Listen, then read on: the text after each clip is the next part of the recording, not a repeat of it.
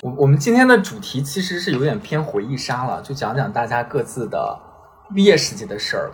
十月的老友记博客版，十月的老友记博客版，十月的老友记博客版，十月的老友记博客版。嗨，我是十月，又见面了。今天是十月老友记的第二弹，我要给大家介绍几位新朋友。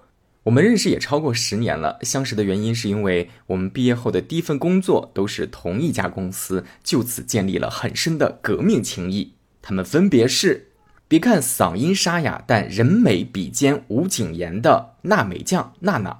我小时候呢想做演员，但是被抨击了，说你不适合，所以后来呢我就心想，那我做个主持人吧。结果我刚上第一节课，老师说你声音不适合，别浪费报名费了，你知道吗？所以我又被抨击了。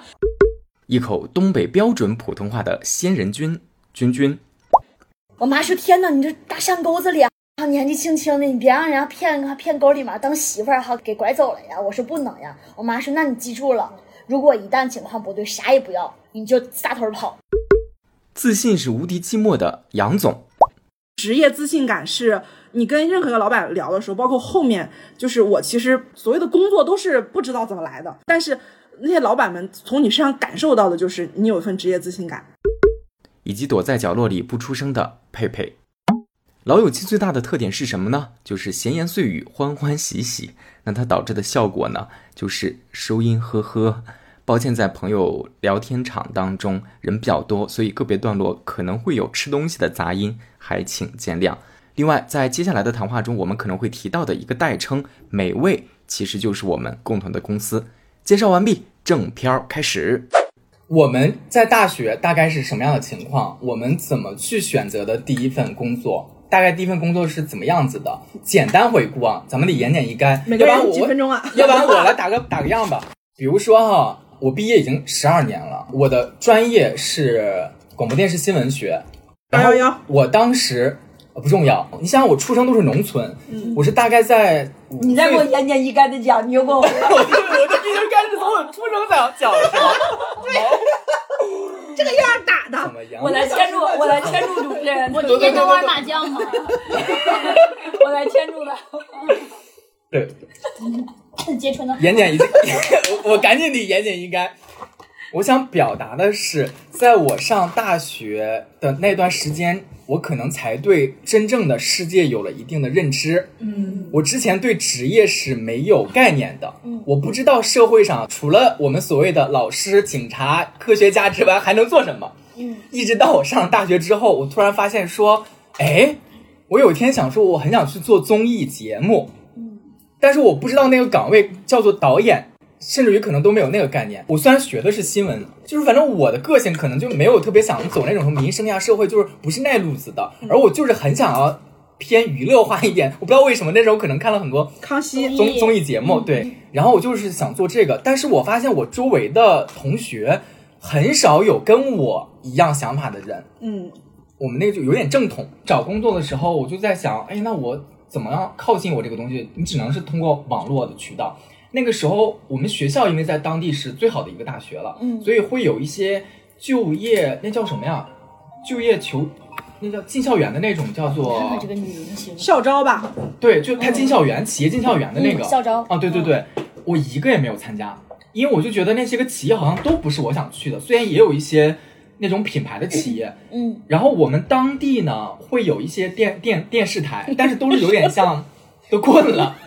但是都是有点像偏新闻类的，也不是我想做的，嗯，然后我也没有选择，所以我那个时候我有一个想法想做这个东西，但我发现没有这个条件，我我遇到的矛盾是这个，嗯，一直到各种在网络上搜搜搜搜，我印象特别深的是有两个机会，嗯，第一个机会呢是在北京有一个叫做千龙网的网站，我不知道大家听没听过这个网站，现在这个网站还在不在我都不知道了。那个年代是门户网站大行其道的时候，就几大主流的门户网站都开始各种的做，嗯，然后他们就想要招一个好像是家居频道，现在来看有点像偏运营那样的一个角色的人，嗯，我就跟他发简历嘛聊，我突然意识到了他们可能想要招一个更偏实习生岗位的人。用现在的词叫没有那个 high con 的。所以那个人感受到了我的诚意之后，反而会给我提建议说，我们这个工资非常低，可能也就几千块钱。你可能你没有来过北京，你不知道在北京租房都很贵了。嗯，如果你现在又是外地，你家也不是这儿的，所以我的建议是，我觉得你还挺好。他还让我提前写了一个策划，嗯关于他那个频道的，他都觉得不错。但是他的建议说，我不建议你来，他都是这样给我建议的。那个时候比较小嘛，我都觉得还挺委屈的。我想说，哎呀。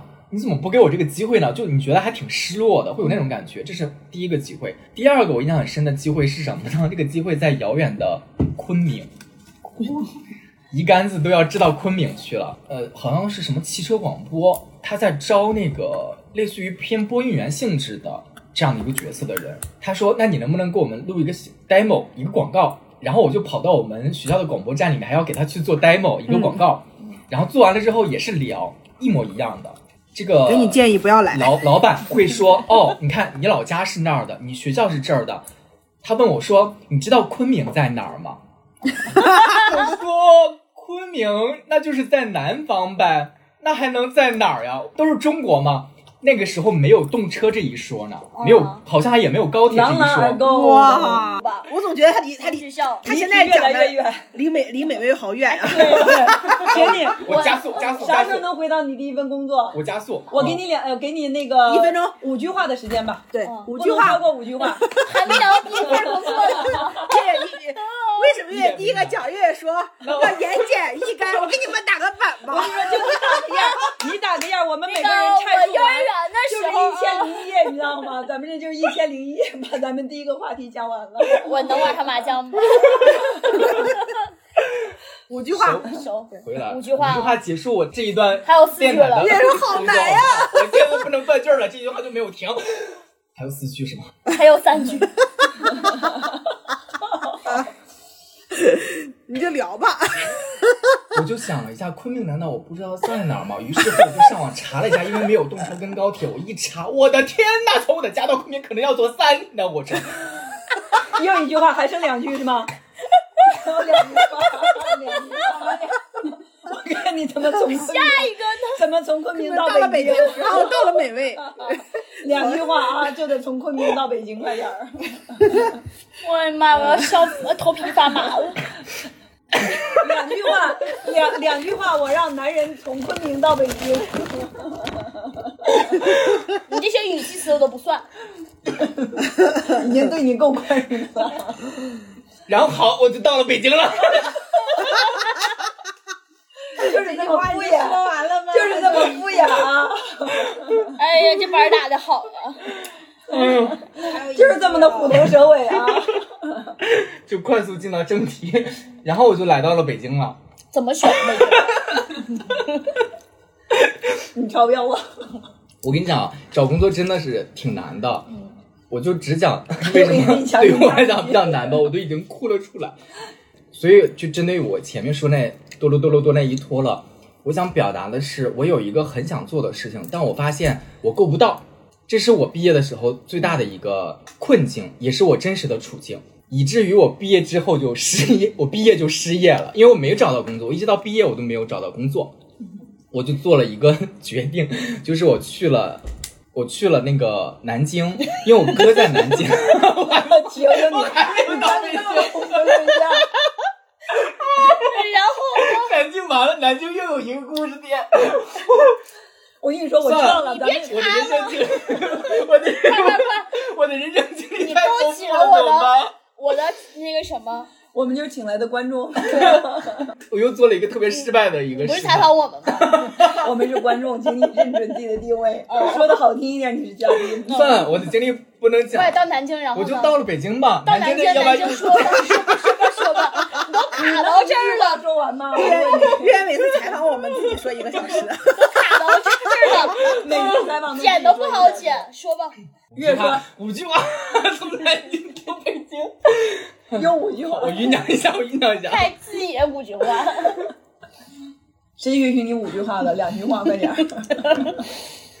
然后我就去了我我去我哥那块儿待了一段时间，那个时候我妈也去了，专门陪我。我能明显的感觉到我妈比我还要担心，因为她会发现说，哇，一个二幺幺大学毕业的一个大学生，我们家这我们家族里面这么多年就培养出来这样一个学生，毕业之后找不着工作找不着工作，傻眼，整个一个大傻眼。嗯，然后我我又做了一个决定，开始到处的搜南京附近能不能找到工作。你又去了杭州 我，就我就搜到了一个叫做淮安的地方，你又去了淮安，我的淮安，淮什么？淮海，淮安有一个地方叫做淮淮安安徽安，吗？就是江苏的哦，淮安的广播电视中心举行一个淮安市什么什么反正广播电视大赛。就他要通过一个公开比赛的方式招过来一波类似于主持人跟广播员这样的角色。我知道想说，这不也是我的媒体路线吗？于是我自己又坐了两个小时的从南京去了淮去了安淮，淮安，牛不牛？我又可以沿着一个淮安的故事点了。哎呀妈，怎么办呢？然后我参加了那个比赛，我那时候对自己的定位是一个少儿节目主持人，获得了什么名字？我还准备了一段小飞侠、小飞猪的故事，讲给那些个在座的所有评委们。总之，我那个大赛只走到了复赛，就戛然而止了。我又回到了南京，成为了一个失业的青年。嗯，那一年好像是上海世博会在召开，我哥就是出于一个刚毕业跟想要尽孝，因为我妈在那儿嘛，那样的一个想法说。正好我也毕业了，就带大家去上海的世博会散散心吧。我印象特别深，我当时在上海世博会正在逛的时候，接到了楠姐的电话，哦，来自北京。哦，终于，是你投的简历吗？对，终于到北京了。因为那个时候我在一个好像是论坛里面看到的这个招聘启事，tip 点终于来了。在找工作的时候，互联网的搜索能力是一个特别关键的能力。我为什么那么难找工作？我觉得有一个点就是在于那个时候，我觉得我就是有点太落伍了。嗯，就落伍的点是在于，你想我上大学之前都没没怎么接触过网络，简直就是。嗯，我的第一台电脑那都是大学为了我的专业才买的。嗯，那个时候才开始接触网络，包括接触真正的外面的世界。以前是一个封闭在特别小的一个村子里面的世界，是一个小镇做题家的一个思路。所以说呢，你就不认识外面的世界。那现在终于打开了之后，我就通过互联网的搜索能力，在一个论坛里面发现了一个北京的一个公司里面说有个招聘启事，我就顺着这个招聘启事去搜，然后我就发现说，哎，这个节目好像似乎有点像综艺的节目，虽然它不是一个大牌的综艺节目，但是这个节目似乎是我想要做的，那我要不要试试？于是我就投了一个简历，结果在过了那么多年之后，我就在上海街头正在那样游走的时候，突然之间就接到了来自北京的一个电话，然后我就一声说，哇塞，原来这就是我投的那个公司，我要不要去试一试？哇哦，上海到北京了结束了？结束了吗？还没找到去北京。好，插到别人的故事点吧。嗯然后我们公司的这一趴一会儿可以一块儿的来聊，会不会每个人如果都像我这样来讲的话，我是觉得我没有那么复杂啊。啊，我两句话，我两两三句话就能介绍完。好，两句还是三句？你你介绍一下你第一份工作之前的心路历程是？呃，我就是学的编导专业。我为啥学编导专业？就是因为我从小爱看电视。但是我小时候，我怎么感觉我也要咽炎了？小时候，不是，但是我这小小时候，我小时候到大，我只用一句话就可以给它概括完，你知道吗？我学的是编导专业。你我为啥学编导专业？五句话，就是因为我爱看电视。我小时候呢想做演员，但是被抨击了，说你不适合，所以后来呢我就心想，那我做个主持人吧。结果我刚上第一节课，老师说你声音不适合，别浪费报名费了，你知道吗？所以我又被抨击了。然后最后那我怎么办呢？当时学校里边只有编导行业，钱也交了，那就学编导吧。然后后来一想，哎，学编导也不错，还是做电视是吧？然后也可以以后做导演，这不还是跟我这个梦想也有关系嘛？所以就做吧，所以我就学了编导专业。然后毕业找这个工作也很简单，就因为那时候不是每年找工作的时候都会渲染今年的就业压力有多大，多么难找。结果我又在我们学校的网站上面看到了这个公司的招聘，我一看卫视的这个节目，这还挺牛的耶，那我就去吧。所以我就只面了这一个，就进到了我们对同一家公司，我就只面了一家，我就去了这一个公司，然后待了几年，对，待了那个得有六七年。OK，这是娜娜的。嗯，在来到我们共同的公司之前的经历。嗯嗯，五句话讲完我本来只想两两句讲完的，你非得给我扩展五句。接下来我大学学的就是广播电视编导嘛。你也学编导的？哎对呀、你到底你是学那后期制作呢。没他学编导的，我我你到底我是学的广播电视编导，但是我选修了网络传媒的方向，哦这是我的两个专业。我第一个本科专业学的是广播电视编导，但是我大二、大三、大四选修的是网络传媒方向，所以我当时的目标就是，第一就是跟电视节目，那个时候我们网络还没有那么兴起。所以我的目标就是跟电视相关的，因为自己很爱看电视。这不咱们仨，反正至少目前都是对，所以想想做跟电视相关的。然后我是大四的上学期完成的我的毕业设计，毕业设计快完成的时候，我就开始找实习。其实我还是目标比较明确的，我那时候想找上海的实习，但是我的同学给我说，他姐姐在光线传媒，他姐姐可以帮我介绍一个光线传媒的实习生。那个时候，光线传媒的地位在电视圈里面嗯是属于很高的，应该算是如果实习来说的话，除了电视台以外，光线传媒应该是属于最大的民营民营的电视传媒的电视一个制作的对电视制作的公司了那个时候就心想说，哇塞，就可以去光线传媒，你知道那种心情吗？然后我就非常开心，我我我我毕业设计完成的时候，我居然马上就可以有有一个光线传媒的实习岗位了，我就觉得。这也太开心了，然后我就屁颠屁颠拿着我的那个行李我就回家了。我回家待了两天，就是第一天晚上把我行李全放下，第二天打包个被子，而且我还是在网上找了个网友，是个女网友，啊、然后那时候爱看小说，在论坛里面找个女网友，然后借人家房子，他六百块钱租的屋子，在就在通州双桥那个地方，水岸双桥。然后我三百三百三百块钱跟他平分了一间屋子，隔断间。去了之后地铁不会坐，这真的自己拎着包来北京，就是因为他不是要一号线换换八通线嘛，嗯，我从一号线拎着被子出去了，我说八通线往哪儿去？他们说你要在里头换，嗯这是第一次来北京。然后当天是中午到的北京，被子什么一放下，下午就去面试了。嗯面试的时候，然后来到那个盘古大观旁边的一个居民楼 居，民楼，盘古大观，嗯，对，就居民楼，一个叫对鸟巢附近一个居民楼，真的很远。你想从通州到四环边儿，那个时候地铁都还没有通。然后去了之后，这是个居民楼，然后底下做个保安。我约的是一点半，我一点就到了。我心想说早太早去也不是很合适，我就坐到楼下，坐到保安旁边儿，我就问我我我问保安大哥，我说光线传媒是在几楼？然后你大哥以为是去上光线传媒面试？然后大哥说，我也不知道啊，说你自己看看吧。后来我就想，我说怎么感觉光线传媒不红呢？对，就就是这么这么大一个公司，保安都不知道。对，不是，我就感觉光线传媒怎么在这种地方呢？朋友们，噪音两三秒预警。后来上去之后是一个一一室三三厅的一个小房子，嗯进去之后面试。就感觉好像总感觉谁面哪哪不对不对劲儿，然后当时是一个徐老师，真的还挺帅的徐老师，然后徐老师对我也有被他惊艳到。对，徐老师很帅的，然后徐老师特别洋气，就是你知道，就非常传媒人那种，让你一看其实他是有震慑到你的。对，对，但是他第一句话问的是，你是那个谁谁谁介绍的？我说是。他说你姐怎么不给你介绍到光线传媒去呢？然后我在那儿我惊呆了，我心想说，嗯，这不是光线传媒吗？到了到了还不你知道说出来了吗？都不知道，但是我脑子里有一个问号。我看着徐老师的时候啊，然后我就先脑海中问了自己无数次之后，我我心想说啊，我也不知道。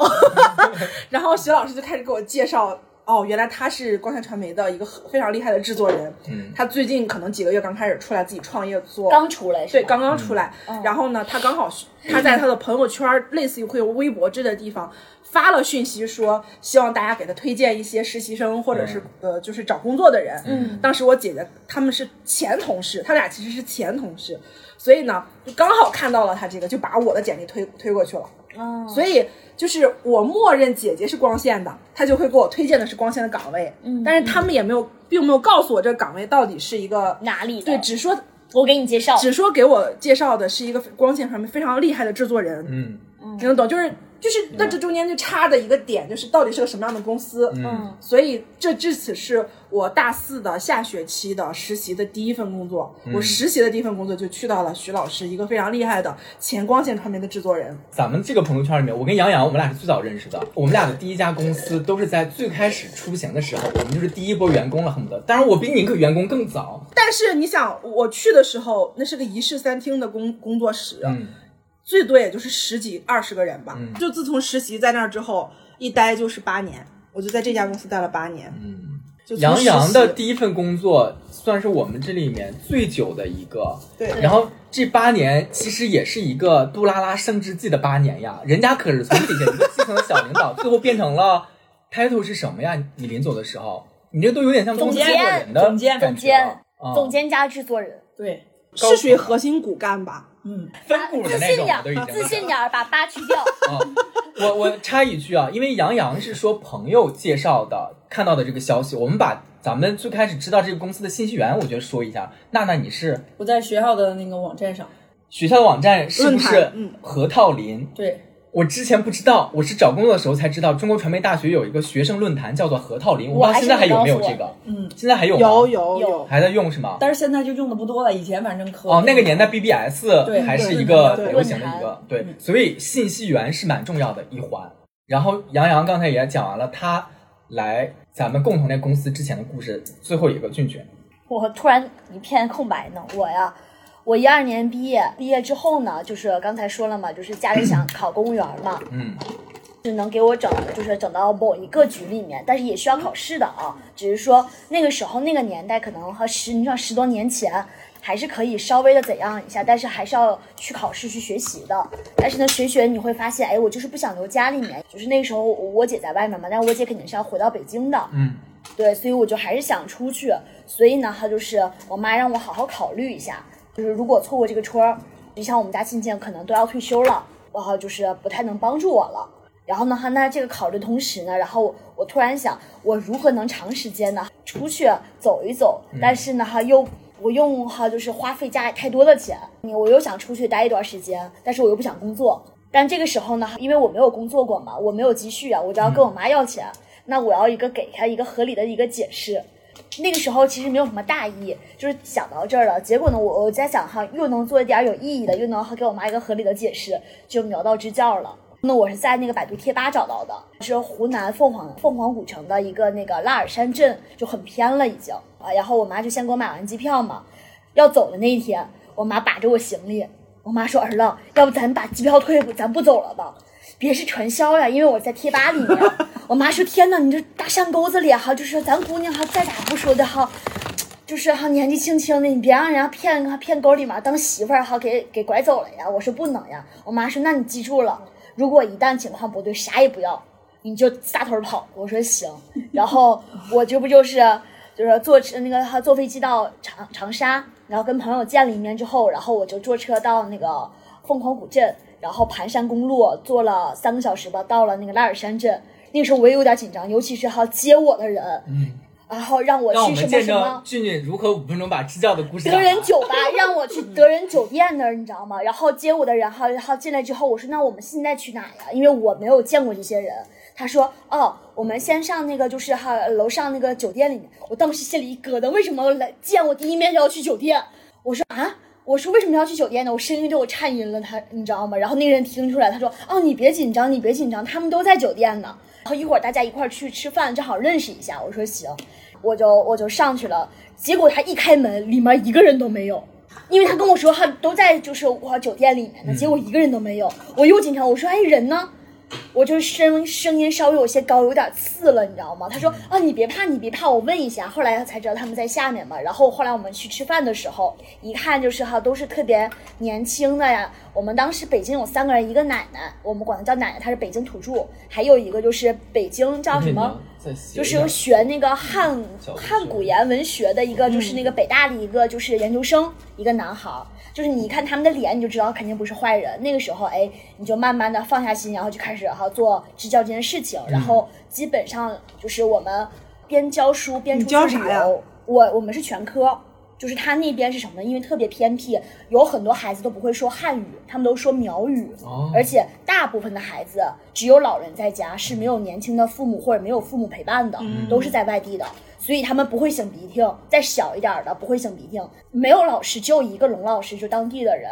然后呢，他们就是幼儿园和一呃一三年级的在一起，然后三年级以上的在另外一个屋。所以呢，我们就给他分配一下什么时间上什么课，然后每个人其实基本都是全科，你好厉害，教一下他们。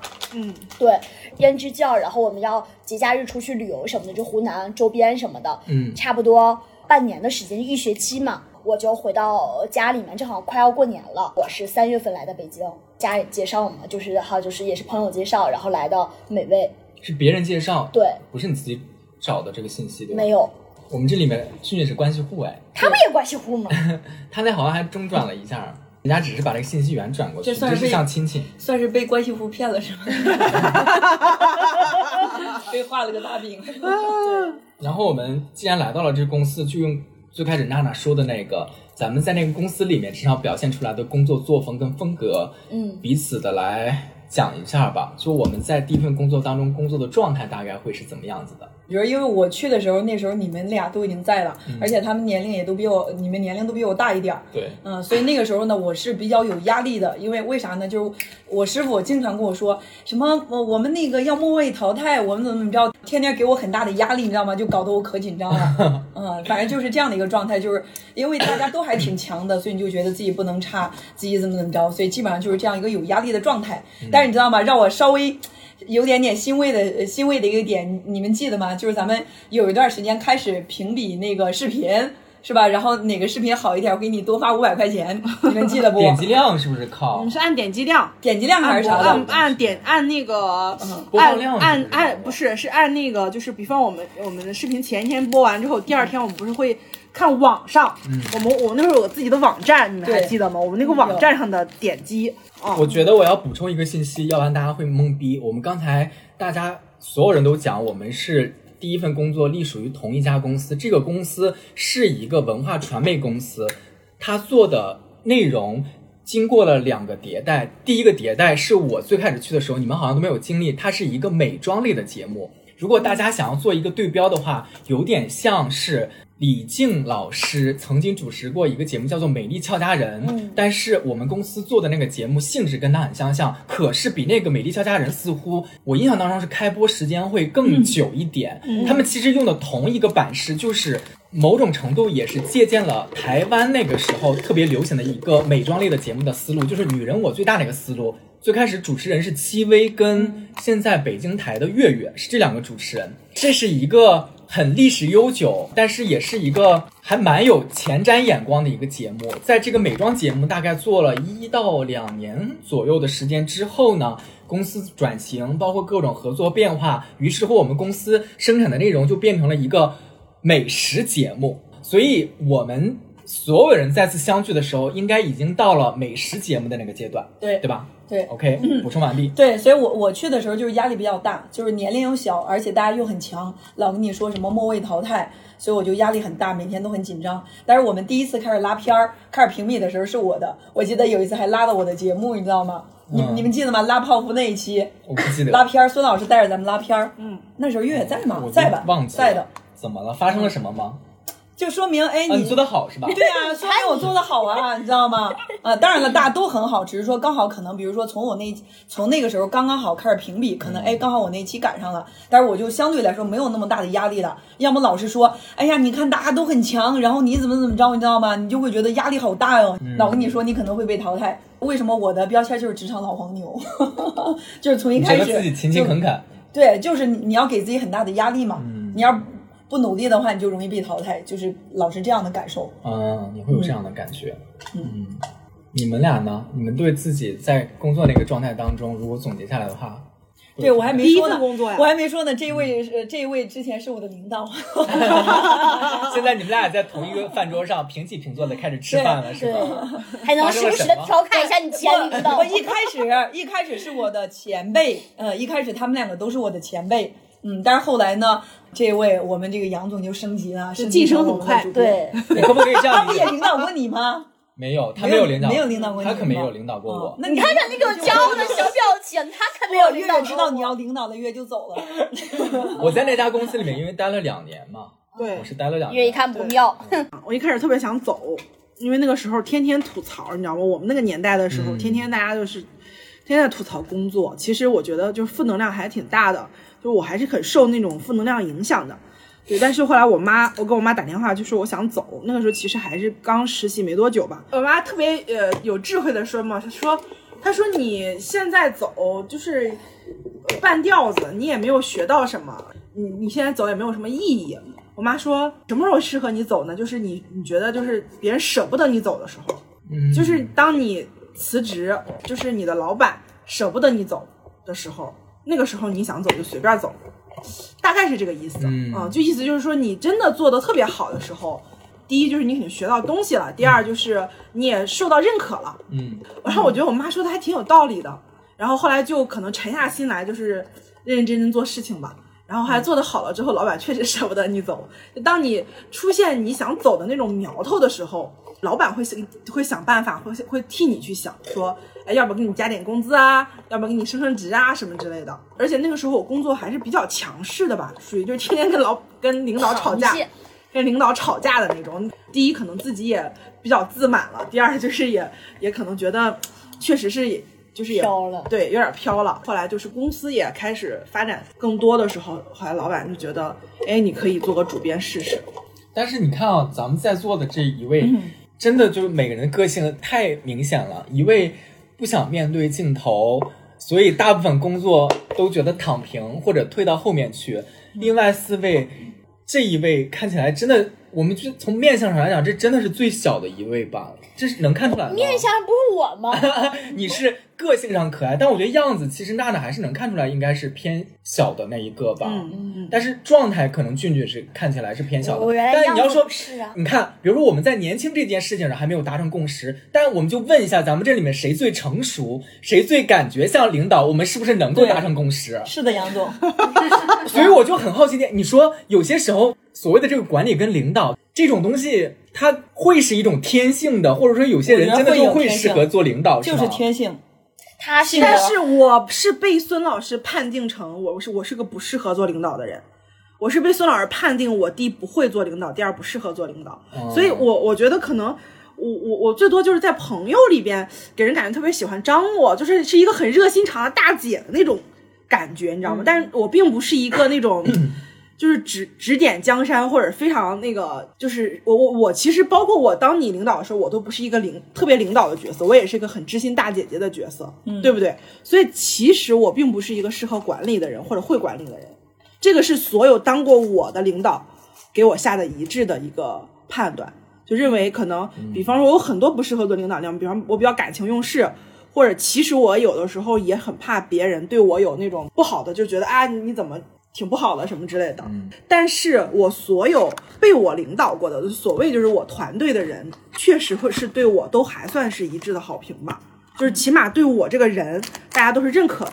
嗯。第二就是大家会觉得我真的是想要帮大家的，就是我是很很希望每个人都好的。就是想一想，我觉得我也不是一个喜欢被管理的人。我一想说，我喜欢被这样对待，我一想我一想说我不喜欢，所以我也不喜欢这样对别人。但是实际上。不，你不喜欢那个东西，它一定是不对的嘛？不一定，嗯，它只是说我很抗拒这个东西，我很抗拒被约束、被管理，嗯，是这种感觉。我觉得刚才所以我不是一个好好领导。明白嗯，我还是想讲一下第一份工作到底辛不辛苦这个事情。嗯我想要用一小点点时间表达我的观点。你说我们的第一份工作不辛苦吗？我觉得好像不可能，很辛苦，很辛苦。那个辛苦，我觉得咱们可以从各自的角度讲一下，它大概是什么程度的。比如说，我从来没有想到过，我在二十岁出头参加的第一份工作养养了一个老毛病，就是我的腰，我后来的脊柱是疼了，是因为我们那时候露营有一个习惯是。我们需要站一天，对从早上凌晨出门，还得蹲着写大字报。然后比如五点钟要出门儿，可能我们凌晨两点有可能才录完，都是有可能的。嗯那一天当中，你是要满满的负荷的那样的工作量。对，我觉得那个让我印象非常之深。你如果让我用画面来形容的话，我想讲两个画面。第一个画面是我们作为导演，你不光是要做设计呀，就是你策划那些个我都不说你是需要去做一些。现在比如说综艺节目会有一个工种叫做制片，不是制片人，而是制片。制片制片的工作就是对道具，对，就是这些个更像是处理大家日常生活琐事的这样一个角色，但是我们显然是没有的我。们那时候都是自己来。于是乎，我们不光每天凌晨到那儿去大包小小包的去买一堆兜子的菜吃饭，这个咱们每人都一定是经历过的。嗯，我自己有一个经历很深的是，我们那时候有一个老师住在天通苑，这是一个美美的对生活品质似乎要求很高的一个老师。他有一次要为我们带来一道大餐，就是圣诞烤鸡。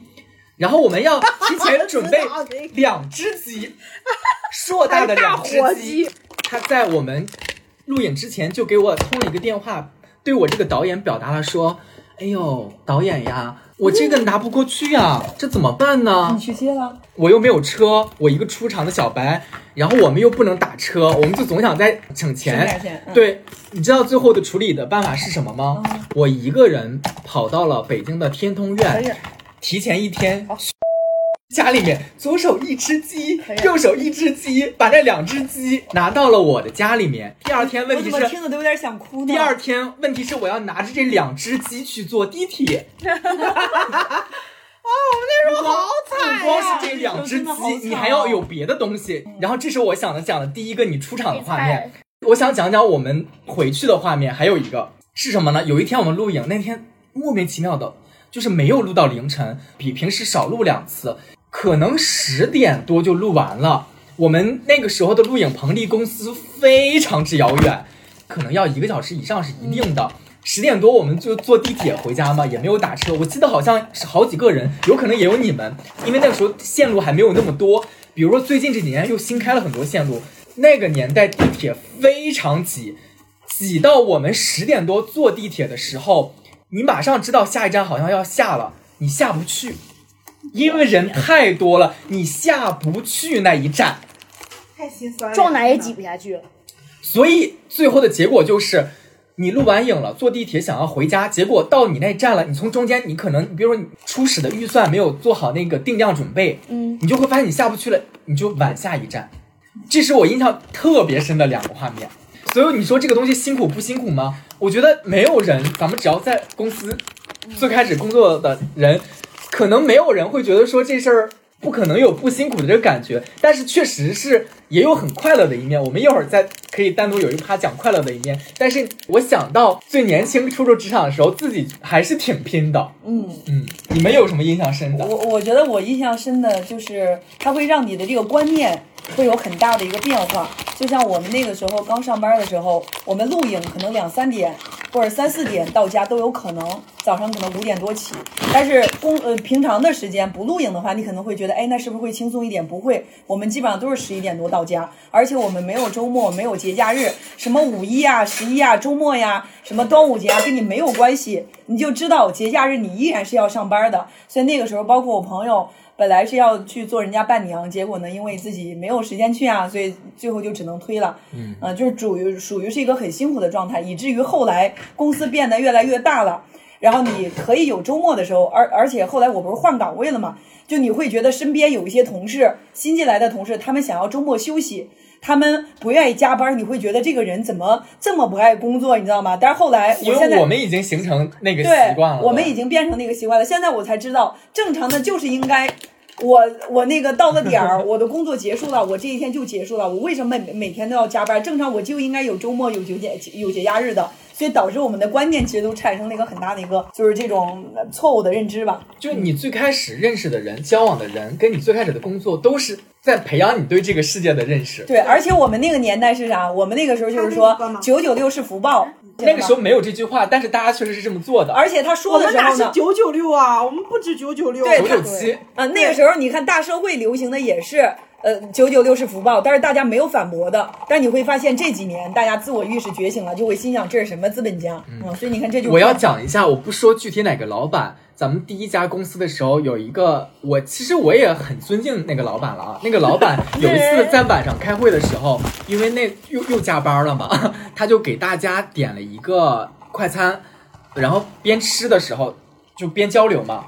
那个时候，我作为一个刚毕业的毕业生，也表现出了我的热情、嗯冲劲儿。当然，也有部分能力了，他肯定也是看在眼里的。于是乎，这个老板就有一些话，我觉得是说给类似于像我这样的新人的。他就说：“哎呀，年轻人嘛，就应该要多加班，这就是成长。”在他的那个那一辈，可能确实是这样的工作理念，包括他就是这样出来的。我能补充一句话吗？请。我刚入职第一家公司，就是我们的共同第一家公司的时候。我们的企业文化是，公司就是家，家是让人放心的地方。杨洋跟我也说过好几遍，我们开会大老板也说了好几遍。我当时我也真的是，基本人都整个人很，我我跟你讲，除了公司就是床，除了公司就是家里的床。都没有走廊的，就是进屋了，就是洗完脸赶快睡觉，因为很晚，因为第二天早上还要去上班。我跟你讲，我深深被这句话毒害了好几年。哎呀，就是这个事情，你知道，就是就是你，他其实有的时候就是你所处在，对其实我我我我我我我是觉得第一就是身份不同吗？你想表对达的是，就是老板的工作身份肯定工作的大概是前三年，应该是我们其实非常非常非常辛苦的时候，就是截止到目前为止，我所有工作里面最辛苦的一段。我后来也挺辛苦的。对，我也是，我是对我来说是我最辛苦的一段。我那个也是我最然后呃，然后虽然后面我觉得也自己相对是很拼，但是那个状态真的是属于再也回不去的状态，就是属于他虽然很拼，但是有无数的快乐也在那个时间段。是就是就是你三年之后的快乐都没有那个时候快乐。三年之后，你经常可能会怀念起来说啊，我们那个时候怎样怎样。其实俊俊来应该有这种感受，就是、其实俊俊来了之后，我们也挺。一块儿出去玩啊，挺开心。但是我们经常一说起以前的时候，那种心情、那种状态，我觉得俊俊可能偶尔听进去也也觉得哇，那个时候好是像他们的怀念是我此时正在经历的。就是因为我们中间有几年差，因为他们那个时候已经是，比如像杨洋已经处于管理岗了，不是哈是不用在乎其他的，直接哈去参与执行，投入到专注到某一件事情上，然后呢又累又，但是呢又很享受某一时刻的一个成果，比如说领导的夸奖啊，或者是收视率的提升等等的。那他说的那个他们怀念的时候，那个时候正好是我刚步入职场没有多久，是我正在经历的。对那个时候成就感是最多的。对，成就感最多的，然后呢，大家的那种凝聚力最多的，那那种快乐也是最多的，就是完全没有所谓的人际负担、烦恼，就只有累这一件事情。但是可能又年轻，也没有觉得真的让你觉得体力消耗不了，只是真的你从早上七点到第二天四点。你知道吗？就是你录完影回家的那一瞬间，你那一瞬间只想到说哇，我要回家可以睡觉了，那一瞬间也是开心的。对，嗯，然后就好像觉得，现在回想起来那段时间里面的烦恼相对是最少的吧。你不能说没有烦恼，但是已经忘记了，能留下来的都是一些让你觉得开心的瞬间我觉得或者开心的一些记忆，还有一个原因就是你没有时间思考，可能是哦太辛苦了，对你还想烦恼，对。但是我确实后面其实从我大概三年之后，我第一可能岗位发生了变化，就是其实我的很多的思考。考虑其实是跟很多就是执行基层是不一样的，是因为他们可能每天在喊累的时候，可能我在想的是么如何激励激励或者如何安抚，呃，是这种心情。那其实是很焦，是是很煎熬的。我刚当很管，我天天陪着娜娜一块儿下班儿，就因为她的负负能量最大啊，天天在拍键盘，你知道吗？捶脑袋，就是 还有还有抖腿。对，就是那种，就那种负能，他的负能量可以在在公司里面真的就是你太明显了。那时候是特别怕他跑，特别怕他随时就离职，你知道吗？你就心想，娜娜是我被他劝，我我有好几是中流次想离啊我有好几次想离职，都是被你。对，他是他是属于那种虽然嘴上骂骂咧咧的，然后嗯特别特别的，但是他还是干活是非常肯干的一个人。对管理者来说，这种人你是其实是很难缺失的。所以哇，那个时候每天在心里想，娜娜走了怎么办？然后天天看他啊，他今天是这样，然后等他回家一块儿下班，他就觉得说哇，都是这样过来的，怎么的？就是那个时候说的话，可能你说有没有带忽悠的成分，肯定是有的，就是。而且我能想象到那个时候你还不像现在这么成熟，我觉得技法很多很多，对我都估计很我策理解略。但是我只能说我吃那一套，你看，对所以我也我一次一次的又被你劝下来了呀。对 对，但是那个时候相对的，你看就是关浩啊，呃，四姐他们相对是比他要平静一点，所以我给的关注度就会少一点。就那个时候呢，就又有声音觉得我们俩好像玩的特别好，所以就是特我特别偏向娜娜，但是。娜娜确实干活干的是好的，这个事情你你你也能看得出来，她自己也信，她她自己心里天天也说说杨姐，她说我，她就认为她弟资历也很老很老，做的事情也很好，她并不认为我是在偏袒她，你能懂吗？嗯但是其实她就是作为一个管理者的一种平衡，就是因为她的情绪大，所以你给她的关注度，你给她的这种安抚各方面，其实有的时候多少所谓带福利的时候，肯定是福利会第一想，确实会第一会想到先想到你知道她他俩有多浪吗？我刚来美味，第一件事情发生的就是啥呢？这俩人要去上海没去成，就听楼上往楼下传的消息说这俩人哈回去痛哭了一下。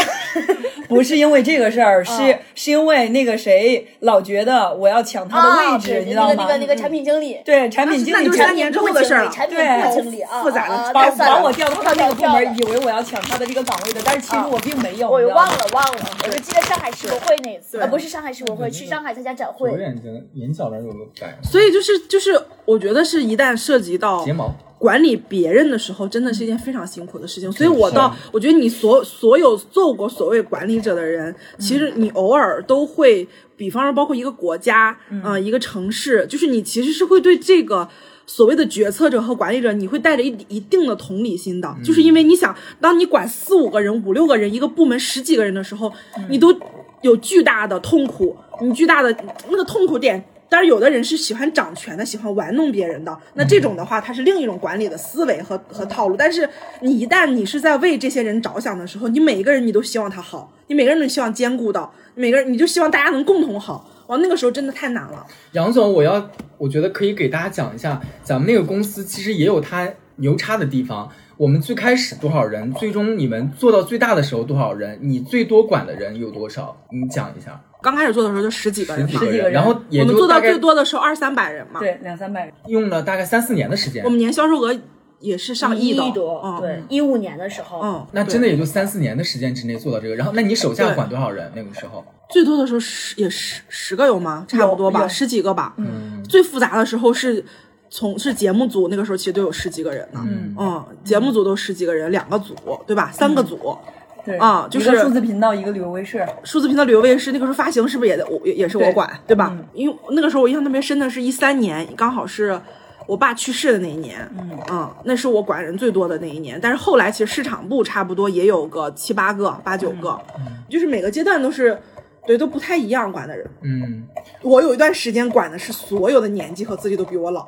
嗯，我刚管市场部那一年，你们还记得吗？就是那个那段时间，哇，太混乱了，所有资历都比我老，所有人都是 就是所谓的职场老油条。对对对但是我在管一群，我一个职场小鸟，管一群职场老油条，职场老鸟老鸟，对老鸟，对对老大家。都觉得自己很厉害，而且而且我招人我还特别挑，我都我我就是喜欢挑一些那种很牛的。很牛还有点的个性啊，有点个性的。结果完蛋，你知道吗？把我自己整的混里 hold 不住 hold 不住，真的，因为我我骨子里欣赏这些人，但是我管不住这些人，因为这些人他的他的本质他不是靠管的，这些人他是没有一个好管的，你再看这些人是他是一种自我驱动，就是他自己想不想做这件事儿，他喜不喜欢这件事儿，他认不认可你这个人，嗯，这些东西是他的驱动。后来我想了想，其实我也是这样的人。但是我管不住这样的人，我其实知道这些人要什么，但是我不具备这些东西，所以后来这些人全部都离职了。哦，他们离职那一刻，其实我内心好清醒啊，每一个人都是没负担了每个。人都是，对，每个人都没有一个是那种你觉得很好管的，没有。正好是我刚刚来的时候我经历的。我来的时候那几个老鸟把杨洋折磨疯了。对，就是他不是别人在折磨，是是你自己，你超出了你的能力。嗯，但是我一开始是因为从做节目，做节目你已经做到，就是你不能说你做节目做的有多好，但是你已经是在公司里边公司里边是。你就没有什么挑战了，你能懂吗？嗯所有的节目拿出来，我都知道是什么，怎么弄，里面的所有的套路自己特别门儿清了，就没有什么就是你觉得要挑战的呀或者什么的。包括那个时候让我去拉赞助，哎也拉到了，拉到之后我就跟老板说，说我我拉到，但是我不喜欢，我就我就不拉了嘛。也就是这个里边的所有东西你都接触过了，你都知道怎么玩了，然后就产生了无比大的自信，你能懂吗？就自负，你就觉得自己啊想做什么就可以做什么，是这种心情彪。哥一样披这个皮衣，真的，你就认为你你是你你知道你知道，所以这是所以你知道所以你知道，第一份工作对于一个年轻人来说，其实最大的意义是在于他一定要给你建立一份职业自信感。嗯，因为这份职业自信感会带给你无限多的能量，让你在今后的工作里边，就是你自己会很清楚自己的定位说。这话，对，就是职业自信感，是你跟任何一个老板聊的时候，包括后面，就是我其实所谓的工作都是不知道怎么来的，反正就是嗯，然后但是那些老板们从你身上感受到的就是你有一份职业自信感，自信。嗯，对，就是自信，杨总就是脸上写着俩字儿，对，就跟我最近就是我我们领导就是说了一句话，你知道吗？就是因为他们经常会，因为我们现在没钱，经常就会呃弄着弄着就说，哎，这个东西杨你能不能干？真的就是我做过的事情，只是我很多年没有做。我说我试试，然后说啊，你说试试我就放心了。他说你，他说你一直都说你试试，但是你所有你说试试的活儿都不错，就是他都觉得是能够往外发的东西。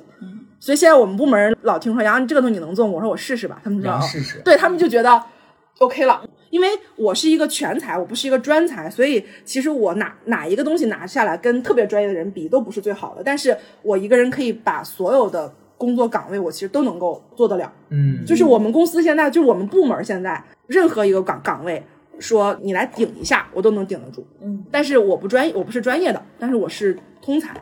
它所带给我的就是一个职业的自信，还有就是，其实我每一个东西我都试过，我都知道我能做到什么样的程度。这个是第一份工作能够带给我的很重要的东西。嗯，杨刚才讲的挺好的，比如说他讲他的第一份工作最大的获得吧，或者他觉得印象最深的点，其实就是这种职职业自信感的一个建立。嗯，你们两个呢？第一份工作带给你们的是什么？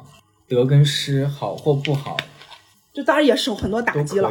老板老板们其实也一直说你这个不行，那个不行，但你发现他依然在提溜着你，他不放弃你。对，但是我觉得，我觉得他说这个职业私心，我觉得我还是挺认可的。嗯因为我一开始去的时候，你也获得了呀，你也有啊。因为我一嗯开始我没说嘛，我就是一个很不自信的人呀，你们都很强，我又是年龄最小的，感觉我就很弱鸡。但是包括我生活中，我也是一个不是特别自信的人，但是我也是特别容易焦虑。但是你看工作中，你不断的挑战自己，不断的突破自己。你看做节目，嗯我觉得我算是做的还是很好的对，嗯算算是挺不错的了吧。就包括后来我不做节目的时候，因为新的编导他们觉得不太好，非得让我去再做两期样片。但那个时候我觉得自我觉醒了，我就不做，他们就觉得很无法理解，你知道吗？老板也觉得无法理解。你以前做了。那么你做了两年了，你都能做，为什么现在公司需要你的时候，让你做一期新的片子、新的产品过来，你为什么就不能做呢？但我就是没有做，你知道吗？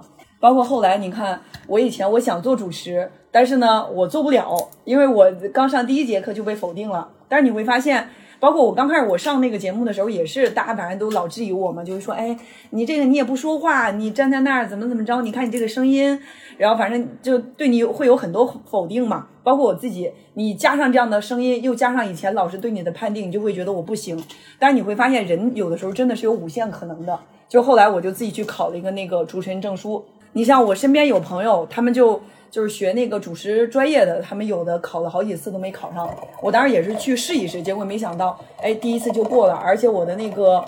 呃，口试好像还是 A 级，嗯、呃，就是 A 级，基本上就是那个卫视的都是可以的那种，那种对，嗯，最高级的那种，嗯，所以后来我再去主持节目的时候，就会比以前自信很多了，嗯，所以我觉得这个其实对我来说是有很大的，嗯，第一个我觉得就是很多事情要敢想吧，你得敢去做，你要敢去做，你才会有无限的这个可能，就不能说自己先去否定自己，然后另外一个就是我中间很多时候你也会遇到一些困难，你可能否定自己，但是你想想你自己曾曾经做成的事儿，然后你就会知道，哎，我其实是可以的一个还不错的，因为最起码我周边的同事，我工作的这些呃环境里面，大家对我的都是一个比较正面的一个评价，所以我不会觉得，哎，我就是一个特别不好的人，或者怎么着，我能力不行。嗯对，我觉得这个自信还是挺重要的。另外就是勇敢的去做，因为有的时候不能光听别人去否定你，对啊、因为他的眼光也是稍微有点狭窄的。对啊、他给你的建议说你不行，但是不代表你真的不行。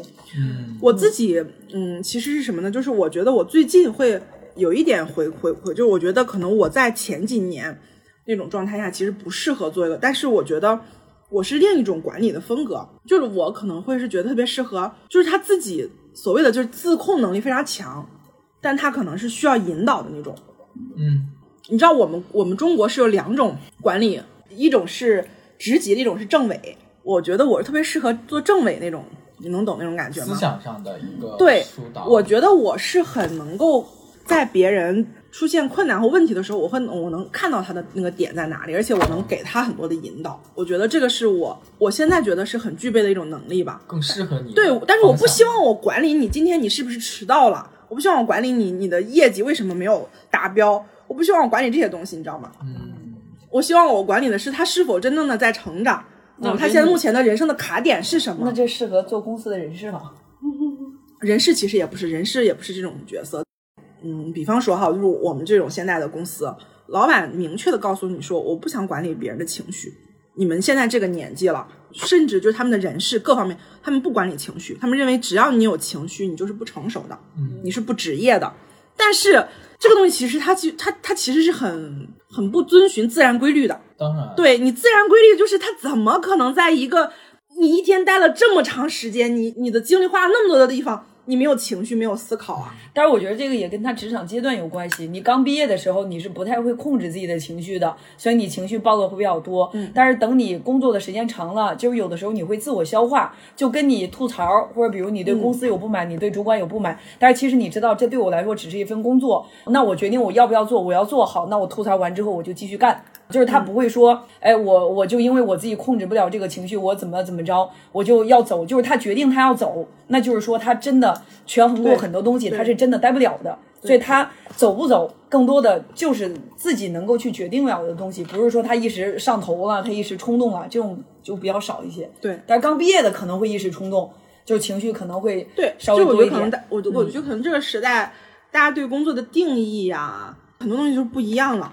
就是有的人就是思考非常简单，就他对我来说就是一份赚钱的工作，就是你给我多少钱，我给你多少的精力。有些人，有些人可能会觉得我要找一份我自己喜欢的，我很热爱的一个事业，那可能我不在意他多少钱。但我们那个时候好像很交杂，都有。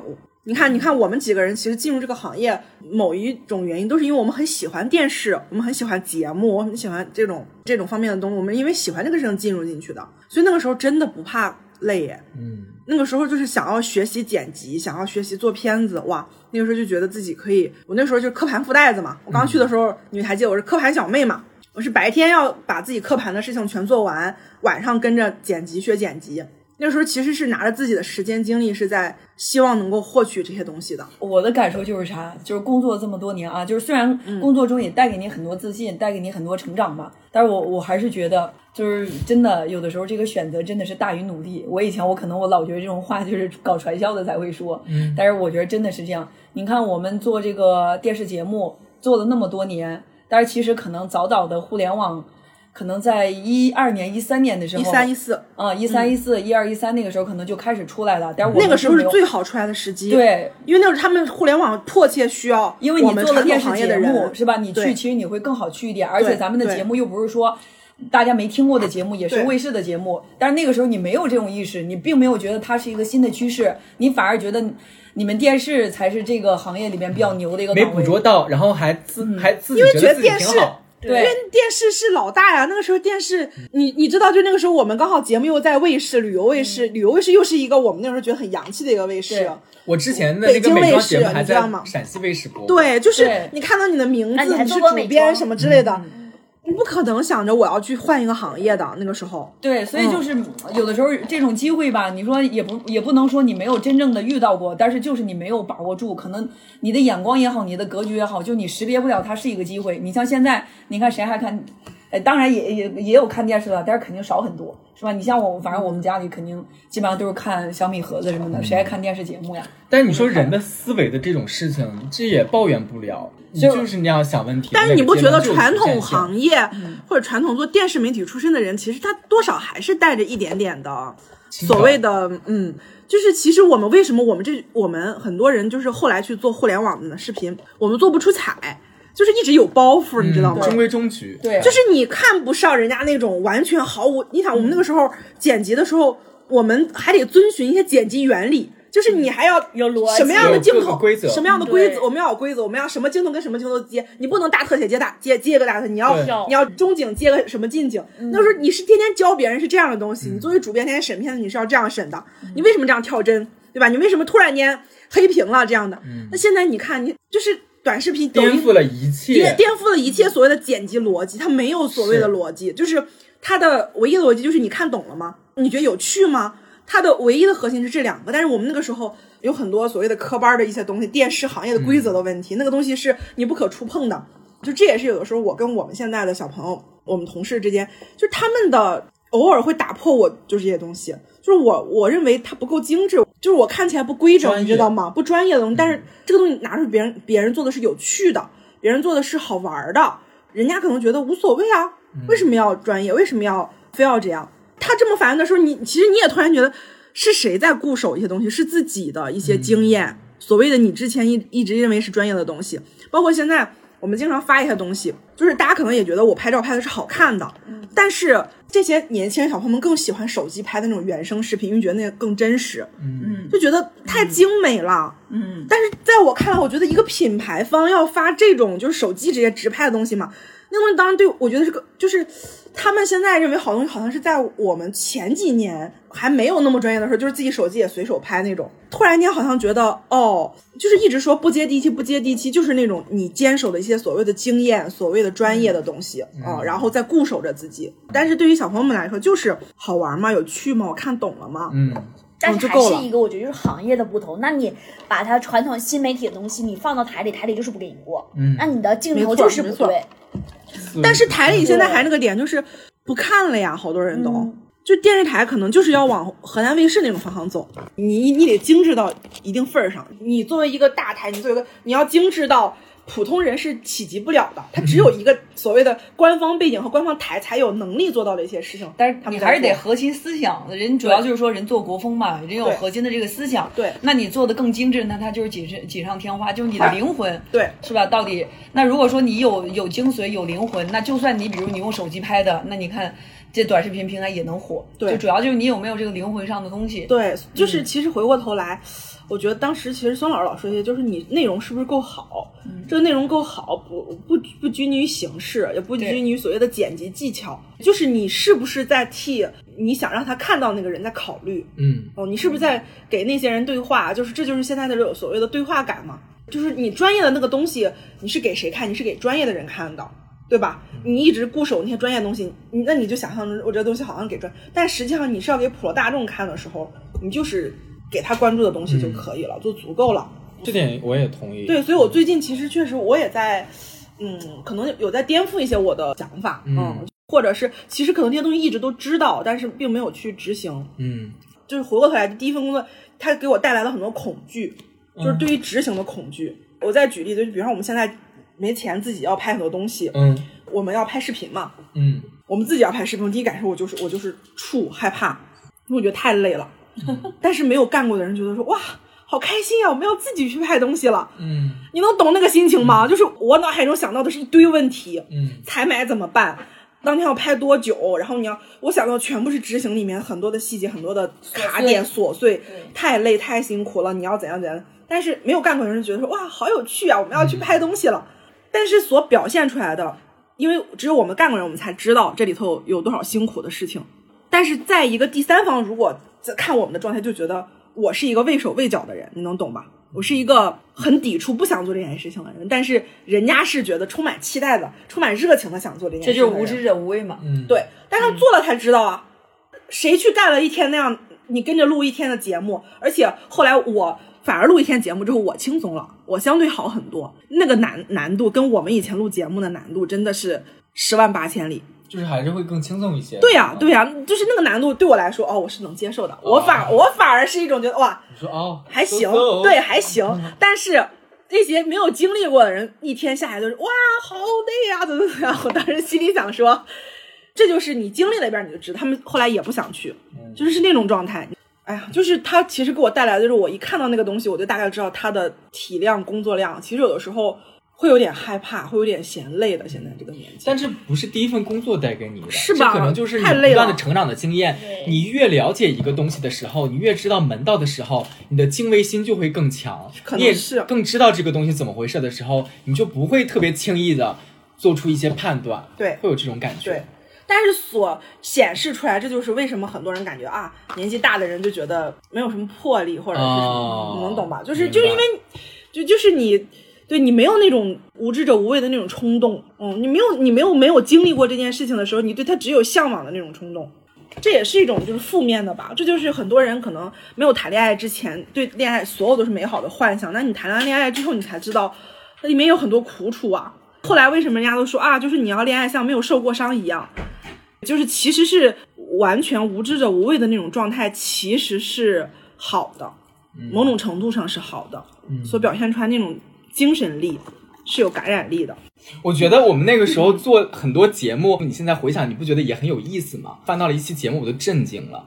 我们有一次嘉宾请的是施洋，这一期节目最妙的一点是什么呢？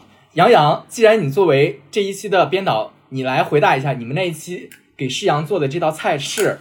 菊花茄子，你不要这么没有没有底气，大声。菊花茄子，这句话这道菜是哪儿的名菜呀？这道菜是谁想出来的？这道菜是哪儿的名菜？里边有菊花吗？我想知道。他就把茄子切成菊花了。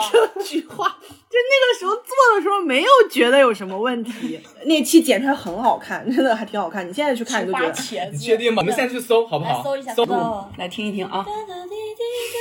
有着如仙剑穿越的感觉，沈阳大展搞怪才华，美味评委难以招架。这个是你声音吗？月了吗？啊，对。我这边给你干嘛想哭啊？真的糟。这是嘴上毒。对，其实我特别兴奋。我特别怕你真的把脸透进去，我觉得你不敢把脸透过去。美味现场独家爆料，时候南妈就是。但你后续给我们配音可不是这样啊！那我们那时候就要这种风格。哦，你没有听过见证过我这段时期的风格吗？咱那时候那时候都健康了，把把那个叔叔阿姨给吓着了。对你给人犯着心脏病了。我是跑过来的。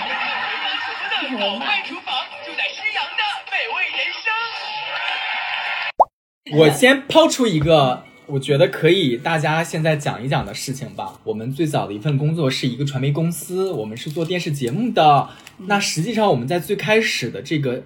虽然不是全国知名的节目，但是它毕竟上了卫视，所以我们还是接触到了行业内，对，很也是好多明星，就可能接触到了很多明星。对，我们就来列举一下，咱们那个时候节目里面都有哪些明星曾经是我们的座上嘉宾呢？你那一批其实是应该是现在想起还是比较火的。最早的就是就是我们美妆类的节目，有戚薇、戚薇、北京台的小月、谢楠、谢楠，嗯。柳岩，柳岩，大佐过渡到美味阶段开始讲，对，大佐就多了。大佐王栎鑫，王栎鑫也来过，来过，王栎鑫来过，李易峰，李易峰，袁姗姗，还有那个王凯，王凯，王凯，对，凌潇肃，凌潇肃，对唐一菲，刘恺威，刘恺威，杜江，对，杜江，杜江也来过，还有焦恩俊，都是现在还挺火的。还有我们那时候一起拿大葱在下面。一起在摇摆的牛奶咖啡哦，牛奶咖啡，牛奶咖啡也去过。但是现在好多人不一定知道。牛奶咖啡反而不知道了，结果我们还可兴奋。但是说实话，我们在刚才那一串名字，那些个人，当时他们来的时候，我们也不知道这些人是谁，有很多都是，对不对？对，王栎鑫我知道，那个时候我还挺喜欢的，因为他快男。马天宇，我我马天宇也来过，对对。我那我那时候我就知道刘恺威、焦恩俊，其他那会儿还有青鸟飞鱼。啊，青鸟飞鱼不是衣服吗？不，一个一个组合，他们的流量还挺高的。那个时候，是那个时候的 idol。还有谁？呃，樊少皇，对，樊少皇也来过。对，还有一个事情，嗯，我不知道能不能讲，就是我们当时节目的冠名商有一个女明星的代言，那个女明星现在经过时间的岁月累积，已经成为了一个不能说的人。谁呀？胡夏也来过。胡夏。嗯啊，对，胡夏那次来的时候，我我们现场的那个女嘉宾还泪洒现场，嗯、我配音词我还记得，泪洒现场。胡夏，他因为他唱那个加厚，记得对有，好像别的也没谁了吧？这些明星有什么你们印象深的故事吗？观众有可能会好奇，但是跟你们真的相关吗？请问？没啥相关。我给你讲一个最惨烈的事情是什么？是我们当时虽然是这个节目组的导演，但是我们这个美食节目的模式是我们更多的筹备是在准备菜，对，跟这些明星，我们把台本给了明星，对，然后告诉他我们一会儿哪一期上场，咱们都因为我们有台本儿，因为我们有对呀，刘恺威是我对的，我们那我咋咋觉得我都没跟明星对过台本儿？主要的原因是在于我们的节目模式很简单，第一，第二呢是我们有一个艺人统筹。我们有一个艺人统筹的一个角色，所以基本上不是不是，基本上明星的工作其实都是艺人统筹的这个角色来做的。第三，我们的老板跟这些人本来就熟，我们又不是一个聊八卦的节目，我们以美食作为最重要的一个环节，而我们就是确实是处理最重要的这个环节，但是也是消失了很多乐趣的环节。那那时候明星都是老板找的。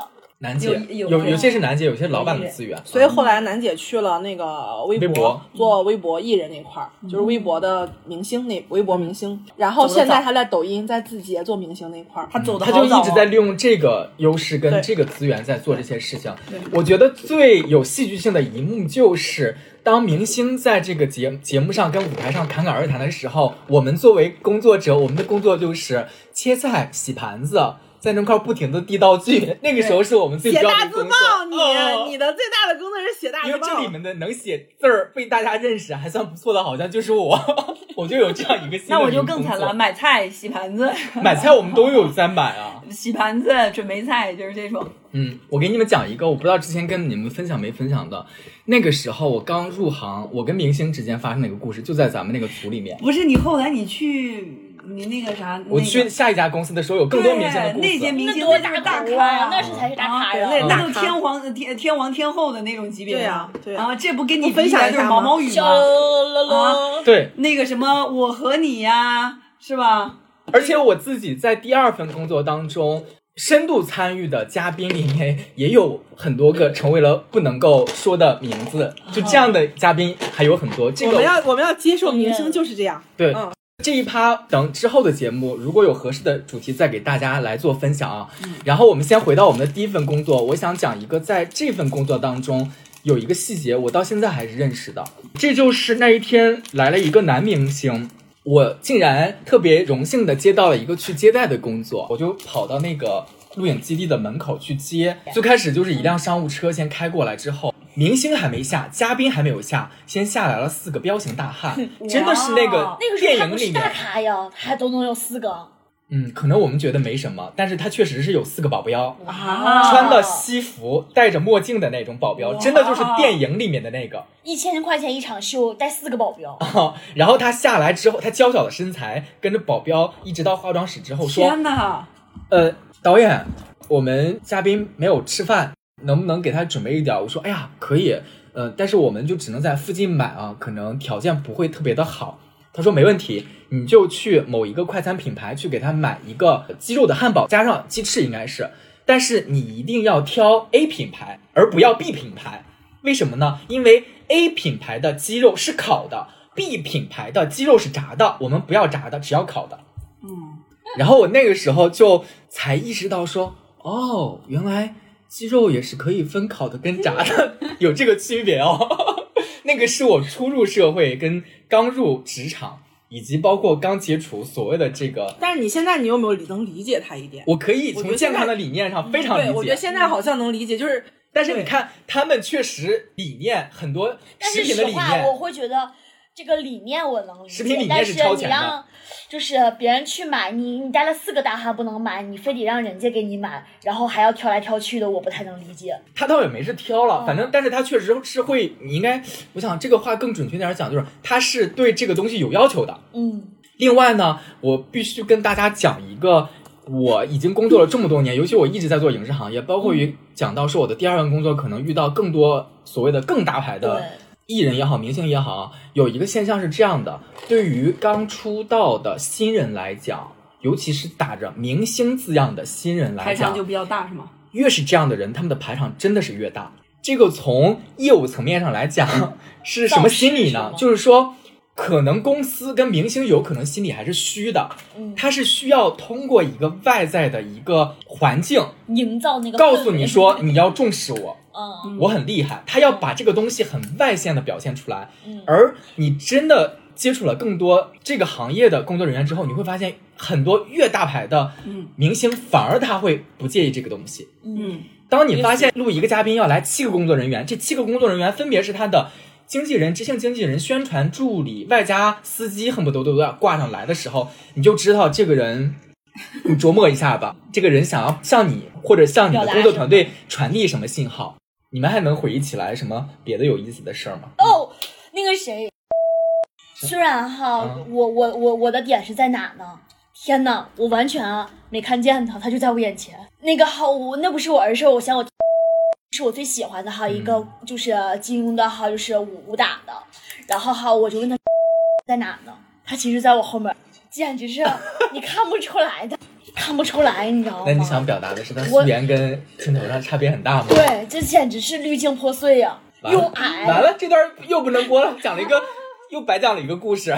你这所有负面都不能讲啊！啊，对，肯定。但是我想跟你们说呀，好了没了？我现在回想起来哈，你说如果在第一份工作当中特别开心的时刻，我知道可能观众好奇的会是关于明星的这一部分，但实际上对于我的人生来讲，你看我都没有，除了刚才我讲的故事点，我都没留下些太多的痕迹。当然也有可能跟咱们那段时间的工作，你确实跟他打交道的那个实际的那个工作内容也也没有那么关联性，也有关系啊。